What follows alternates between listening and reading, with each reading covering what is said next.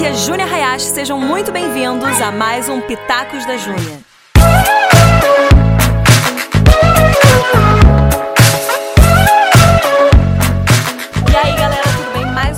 Pitaco pra você e esse hoje é pra você que quer fazer alguma coisa da sua vida. Você quer mudar a sua vida, você quer fazer acontecer. Pois é, esse pitaco é pra você. Parece propaganda, né? Mas é mesmo. Presta atenção, gente. Eu quero dar três dicas bem rapidinhas pra você que tá planejando, tá sonhando, tá pensando, tá projetando, sabe? Tipo, ah, eu quero isso, ah, eu sonho com fazer aquilo. Lá, lá. Três dicas. Primeira dica: hoje comece seja o que for que Deus te falou para fazer.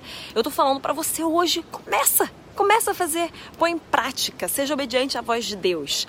E aí também fica uma dica, né, que para você ouvir a voz de Deus, você tem que obedecer à voz de Deus. Quanto mais você obedece, mais fácil você ouve. É, seja obediente e põe em prática hoje o que ele já te falou. Talvez seja de uma forma muito pequenininha, não tem problema.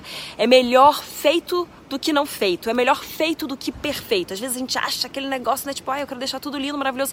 Poxa, é melhor você começar e depois o negócio ir melhorando ao longo do caminho do que você não começar porque você estava sempre esperando a hora certa. E a segunda dica é tenha conteúdo seja porque tudo que você for fazer você precisa de conteúdo, né?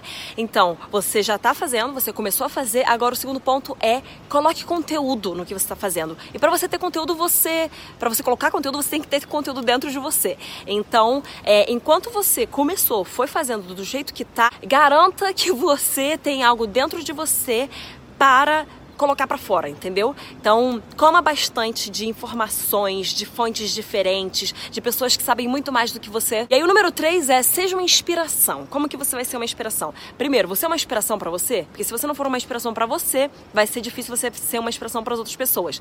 Mas aí, como que você vai ser uma inspiração então para os outros a partir do momento que você é uma inspiração para você?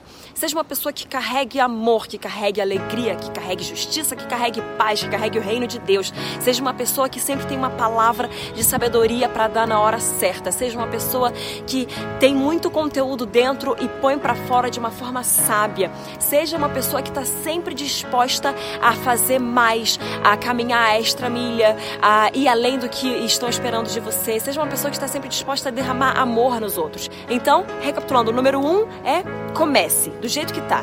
Número dois é tenha conteúdo para você poder fazer conteúdo. E o número três é seja uma pessoa que leva inspiração para os outros.